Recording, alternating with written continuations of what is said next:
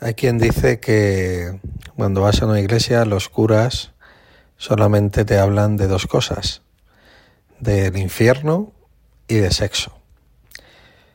Yo no estoy muy de acuerdo. De hecho, yo creo que si vas al azar a cualquier homilía de domingo, pues es bastante poco probable que encuentres esos temas.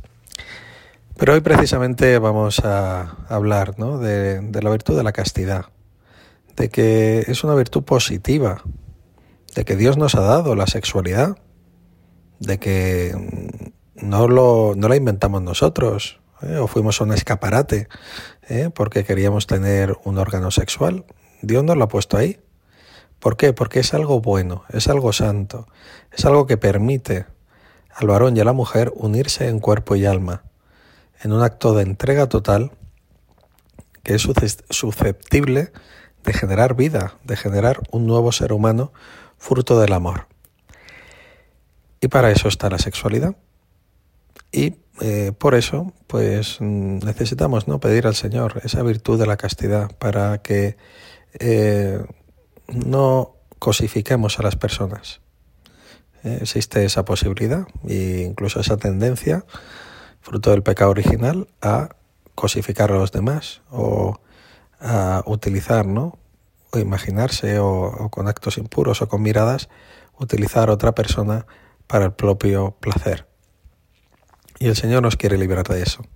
Por eso le tenemos que pedir, pedir esa pureza en la mirada, que nos hará mirar el interior de las personas. Y es algo que se puede conseguir. ¿eh? Todo esto no es un discursito bonito, ¿no? sino que se puede hacer realidad si seguimos los pasos que la Iglesia nos propone. Primer lugar, eh, pues tener una vida llena de ilusiones humanas, aunque esto no sea luchar directamente contra la pureza, contra la impureza, pero sí que es lo más importante. Cuando uno tiene el corazón lleno ¿eh? de ilusiones, de amistades, de proyectos, de ocupaciones santas, entonces, como decía el beato Álvaro del Portillo, ¿eh? en, en, la caldera que está caliente no entran las moscas. Tenemos que tener ¿no? el corazón caliente, el corazón amando a los demás y entonces lo bueno expulsará lo malo, que es el egoísmo. Luego también, sin ser, como no somos ingenuos, pues tenemos que evitar las ocasiones de pecado. Y en eso tenemos que no ser como el resto. Y eso conlleva ¿no? una relación con la tecnología distinta. Y ponernos ¿eh? un filtro ¿eh? para no poder entrar ¿no? en cualquier cosa. Y dices, bueno, sé que esos filtros son para niños pequeños. Bueno, a lo mejor eh, los adultos lo necesitamos más.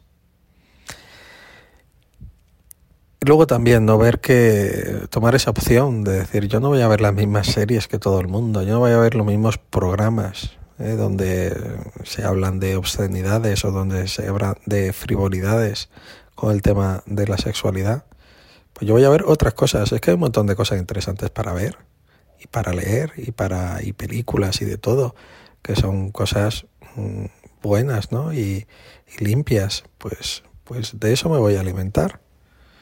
Obviamente quien se alimenta de comida basura, pues lógicamente no va a estar luego eh, en forma, pues tampoco nuestra mirada va a estar limpia si nos alimentamos de las mismas cosas que todo el mundo o en ese ambiente impuro que muchas veces domina los medios de comunicación. Luego también, eh, importantísimo, vida de oración.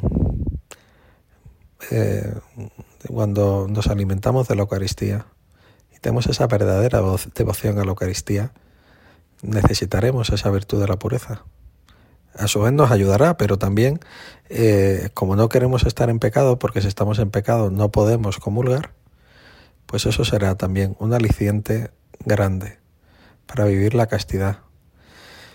Y saber que ese es nuestro estado natural, vivir en gracia. ¿eh? Y no decir, oye, pues yo ya voy a estar, como ya me he confesado muchas veces estos pecados, pues sigue confesándote. Por supuesto, no pasa nada.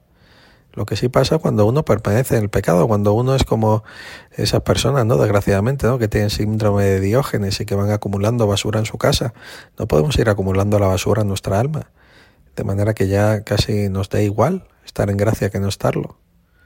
Tenemos que vivir en gracia. Por eso, qué bueno es que, eh, pues eso, ¿no? En cuanto uno, si uno, Dios no lo quiera, pero cae contra la castidad, pues enseguida confesarse sin ninguna vergüenza el demonio nos pone esa vergüenza para mantenernos en el pecado y sin embargo sabemos que estamos haciendo lo que el Señor quiere cuando acudimos a la confesión.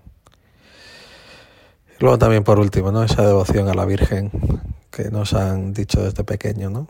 El, rezar una de María cuando venga la tentación, saber que es normal, eh, que lo raro sería que no tuviéramos ninguna tentación nunca. Y sin embargo, ahí acudimos rápidamente a la Virgen nos podemos hacer otra cosa, cambiar de actividad, pero esa devoción a la Virgen, como decía San José Mariano, antes si la Virgen no podía, esperar a con María sí que puedes.